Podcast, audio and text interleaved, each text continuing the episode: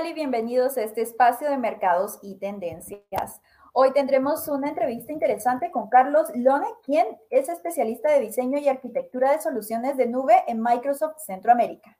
Antes de iniciar, déjenme contarles que Carlos es profesional orientado a resultados con más de 19 años de experiencia liderando equipos de desarrollo de software, gestión de proyectos de TI y equipos de, de preventa de TI. Como especialista en diseño y arquitectura de soluciones en nube de Microsoft Centroamérica, Lone apoya a las organizaciones en su viaje de transformación digital. ¿Qué tal, Carlos? Bienvenido a este espacio. Primero que nada, muchísimas gracias por la invitación. Un gusto estar compartiendo aquí contigo, Alejandra. Muchísimas gracias y me gustaría empezar esta entrevista con la siguiente pregunta. ¿Cómo ve la adaptabilidad del trabajo híbrido o remoto en la región de Centroamérica? Bueno, definitivamente el trabajo flexible está aquí y, llegó para quedarse, ¿verdad? E, el panorama del talento ha cambiado fundamentalmente y viendo un poquito hacia atrás, el 2020 a nuestras espaldas, hoy estamos al borde de una disrupción tan grande como la del año pasado y esto es el paso al trabajo híbrido. Eh, el trabajo a distancia obviamente ha dado más flexibilidad y ha creado nuevas oportunidades de empleo en nuevos lugares o ubicaciones, pero también es algo importante es que hay muchos desafíos por delante. Por ejemplo, una de las cosas que hemos observado es que los equipos de trabajo se han vuelto más aislados y que el agotamiento digital es una amenaza que si no la tomamos en serio es real e insostenible. Claro, es que son temas que quizás no tomamos en cuenta, ¿verdad? Eh, la operatividad pasó a las casas, pasó a espacios de coworking, pero tal vez no se tomó muy en cuenta eh, cómo se sentían los colaboradores. En este sentido, ¿cómo ven ustedes esa perspectiva? ¿Creen que estamos trabajando más de forma remota, de forma flexible o se ha mantenido? Bueno, esa es una eh, excelente pregunta porque definitivamente, pues nosotros, una de las cosas que, que, hemos estado haciendo durante el último año y prácticamente desde que arrancó la pandemia es, hemos estado analizando la información y hemos hecho encuestas. Y algo muy interesante es que eh, una perspectiva que ha salido muy a menudo a luz en estas encuestas es que el tema del agotamiento digital es una situación real. ¿Y a qué nos referimos con esto? Bueno, hoy en día eh, es inherente que ante estas condiciones, pues eh, esos espacios que teníamos para poder ir al pasillo, o conversar, digamos, con nuestros compañeros de trabajo, ahora en este ambiente digital no lo tenemos y estamos pasando prácticamente de una sesión a otra. Cuando nosotros eh, hacemos eso de una manera, digamos, sostenida en el día, lo que hemos evidenciado es que nuestros niveles de estrés empiezan a acumular. Y en ese sentido, nosotros, Microsoft, que también estamos en un proceso de aprendizaje, eh, lo que ha hecho la organización es que ha implementado algunas prácticas que las hemos compartido ahora como mejores prácticas para nuestros clientes. ¿Y estas qué son? Bueno, por ejemplo, ahora lo que hacemos nosotros es tratar la manera de poder reservar espacios para reuniones en vez de una hora de 50 minutos para dejar 10 minutos, ¿verdad? En el que podamos levantarnos, hacer ese cambio de contexto y prepararnos a nuestra siguiente sesión. Esto ha evidenciado que esos niveles de estrés minimizan, ¿verdad? Y que definitivamente también otra de las cosas importantes es que el papel del líder dentro de la organización es vital, porque de él va a depender muchísimo estar preocupado por el bienestar de su, colaborador. Porque el hecho de que los colaboradores estén trabajando más tiempo, ¿verdad? O, más largas horas, es un tema que si bien es cierto, aumenta la productividad, el, tema es de que a largo plazo eso, es insostenible, ¿verdad? Porque entra un, proceso de cansancio y podemos entrar al famoso, digamos, burnt out, que, que, que, nos va a dejar fuera por un tema de salud físico o mental. Claro, es mejor prevenir que, como dicen por ahí, lamentar. En este sentido, ¿cree que cada vez las empresas sí están tomando nuevas medidas, ya sea tecnológicas, de seguridad, de sistemas? entre otros, para formar más eficiente y eficacia a la hora del trabajo remoto? Sí, definitivamente es, mire, aquí nada está escrito y todos estamos en un proceso de aprendizaje. Es más, ahorita estamos en una etapa muy temprana como para poder predecir qué es lo que realmente va a funcionar. Lo que sí es una realidad es que el esquema del trabajo híbrido sí llegó y, vino para quedarse, ¿verdad?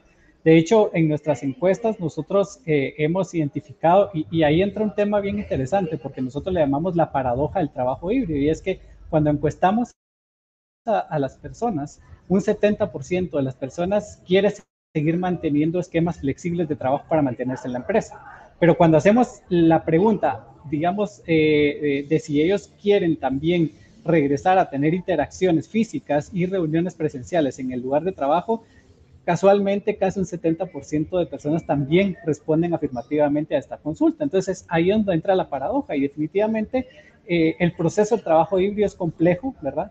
Pero requiere que nosotros de alguna manera implementemos lo que, lo que nosotros hemos llamado como una flexibilidad extrema. ¿Y a qué nos referimos con esto? Que aquí básicamente tenemos que hablar de un nuevo modelo, ¿verdad? Un nuevo modelo operativo que debe centrarse en tres elementos principales. El primero son las personas, el segundo son los lugares y el tercero los procesos. Ahora, desde la perspectiva de, las personas, nosotros básicamente nos enfocamos en que tenemos que tomar en cuenta que el lugar de trabajo va a cambiar y, digamos, estas condiciones tienen que eh, existir para que las personas puedan seguir siendo productivas, que tenga, digamos, una adecuada eh, eh, digamos, eh, espacio de trabajo en términos de comodidad, de ergonomía, de conectividad, ¿verdad? Pero por otro lado también está el tema de la ubicación del trabajo, que ahora pues prácticamente podemos estar digamos, no es que todos los, los, roles, ¿verdad? Pero muchos roles ahora van a tener eh, En lo otro es el horario de trabajo, ¿verdad? Que obviamente también se, se, van a flexibilizar. Entonces, en ese sentido, tenemos que tomar en cuenta que tenemos que adaptar esas partes a las, a las personas, ¿verdad?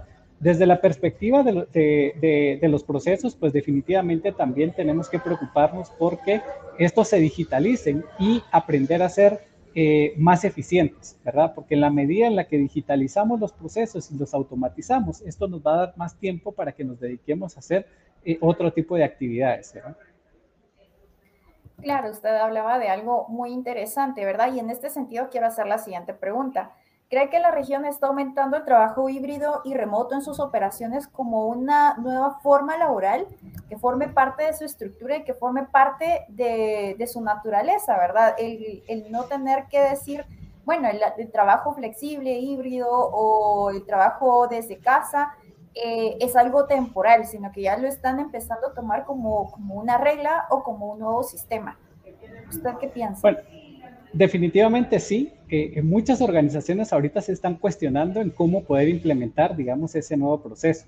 Y algo que, hizo la pandemia fue básicamente acelerarlo, ¿verdad? Ya previo a la pandemia habían algunas organizaciones que habían empezado a implementar cierto tipo de, flexibilidades. Por ejemplo, habían organizaciones que ya le daban a ciertos empleados poder estar un día a la semana trabajando desde su casa, eh, poder salir, digamos, eh, los viernes, por ejemplo, en horarios más temprano. Entonces, esas flexibilidades ya existían previo a la pandemia, pero lo que la pandemia hizo básicamente fue acelerar, ¿verdad? A que este proceso entrara, digamos, y permeara en la, en la organización. Y hoy en día, pues, eh, existen, digamos, muchos elementos que están trayendo a la mesa de las organizaciones para que puedan evaluar cuál va a ser, digamos, el esquema de trabajo que van a implementar. Y algo que es importante es que aquí no es blanco o negro, ¿verdad? No es que vamos a hacer 100% remotos o 100% en, en, digamos, en la oficina. Tiene que ser un esquema eh, flexible y también eh, entender que no todos los puestos de trabajo van a tener la posibilidad de, de, de, trabajar en ese esquema, digamos, eh, remoto. Otra cosa también importante es el tema de las leyes, ¿verdad? De cómo las, las, las leyes vigentes dentro de cada uno de los países en donde operan las organizaciones van a permitir esa flexibilidad y finalmente, un tema que es también muy relevante es la confianza, ¿verdad? Debe de existir un, lazo de confianza entre el empleador y el empleado para que estas condiciones se puedan dar y se, puedan, y, se puedan, digamos, realizar de mutuo acuerdo. Claro, muy interesante. Y usted también, eh, entre el tema anterior y este, mencionaba eso del cambio, ¿verdad? ¿Usted cree que también las empresas están buscando esos procesos para hacer más eficaz el trabajo eh, flexible? Definitivamente sí. Pensemos en que, por ejemplo, desde la perspectiva de atención a los clientes, todo se digitalizó. Es decir, o sea, en el momento en el que tuvimos el, pico de la pandemia, todo se cerró y, ya no podíamos físicamente ir a una, a una tienda, a una sucursal, a una oficina.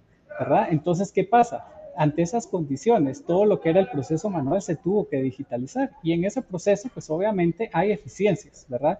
Y esas eficiencias nos permiten que de alguna manera, pues estos eh, mecanismos de operación de una organización no solo hayan permanecido productivos durante, digamos, este proceso de pandemia, sino que también hayan encontrado maneras más fáciles y rápidas de hacerlo, ¿verdad? Porque al final de cuentas, eh, tuvimos que tener mucha resiliencia para aprender, ¿verdad? Y, adaptarnos a que en las condiciones en que ya no íbamos a tener los documentos, la parte física, el contacto, cómo reinventábamos los procesos o los readecuábamos para poder seguir siendo operativos. Claro, y en este sentido, ¿qué consejos podría dar para tener un trabajo flexible o un trabajo eh, híbrido o remoto más exitoso?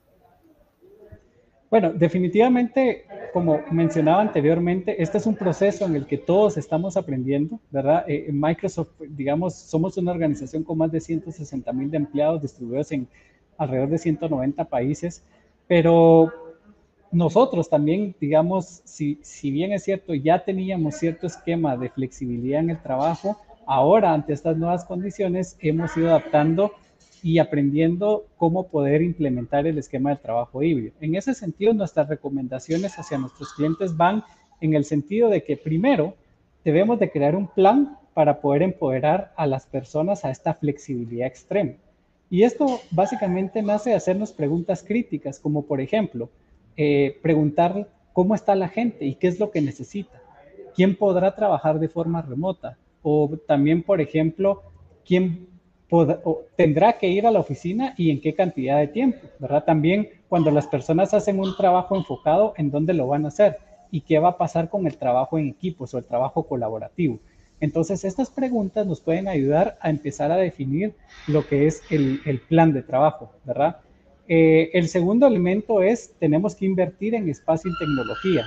Y aquí es cómo nos aseguramos de que las personas que no van a estar físicamente se sientan parte de las reuniones, de las conversaciones que se van a seguir dando entre la organización. Y esto es, poder unir los mundos físico y digital. Y eso lo hacemos básicamente a través de la tecnología. En ese sentido, en que muchos de los servicios que hoy nuestros clientes utilizan para poder conectarse hemos implementado una serie de mejoras continuas para poder ah, facilitar estos procesos de unir los, los mundos físico y digital. El tercer elemento es, debemos de combatir el agotamiento digital, ¿verdad? Y esto tiene que venir de arriba hacia abajo.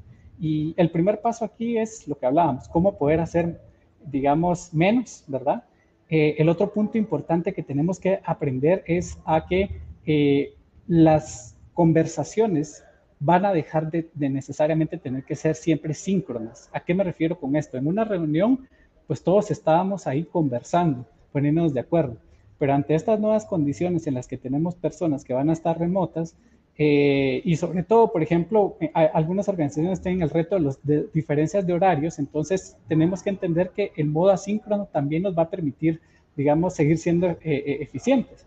¿Y, a qué nos referimos con esto? Por ejemplo, que si una persona no pudo acudir a la reunión porque era su hora de almuerzo, ¿verdad? Eh, está bien que la persona no haya ido, pero entonces hoy tenemos mecanismos en tecnología que, por ejemplo, nos permiten grabar la sesión y que entonces esta persona que por su hora de almuerzo no pudo estar en la sesión va a poder ver esa grabación para ponerse al día y ver si hay alguna actividad que tenga que hacer. Esto lo va a hacer asíncronamente, ¿verdad? Es decir, no lo va a hacer en vivo con, con todo el equipo de trabajo. Y también, por ejemplo, pueden haber personas que por algún tipo de, de, actividad, digamos con sus hijos o, porque tenía que tener alguna otra cosa, eh, decidan que al final de la tarde o en la noche estén haciendo algún tipo de actividad, igual de manera síncrona para poner al día, digamos, las actividades que tienen responsabilidad. Ahora, nuevamente, esto nos vuelve a traer al tema de la confianza, ¿verdad? Porque básicamente aquí debemos de velar porque las, digamos, primero el trabajo se sigue entregando, ¿verdad? Y los resultados se den, pero tenemos que darle ese voto de confianza también al empleado.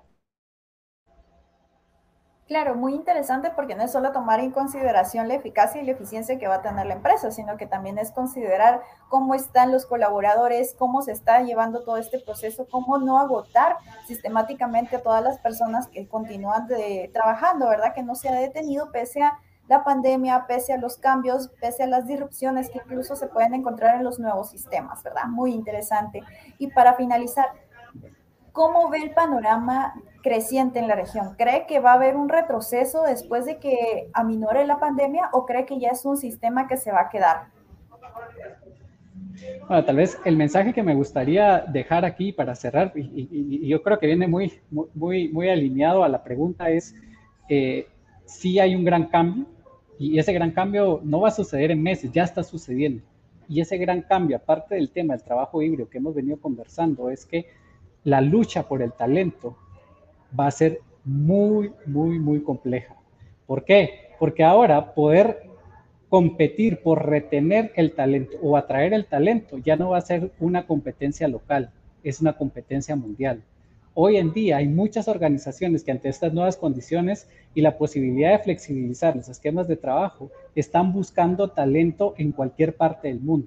Entonces debemos de tomar muy en cuenta que es importante que la organización debe de tener elementos lo suficientemente sustentables para poder retener a su talento y atraerlo.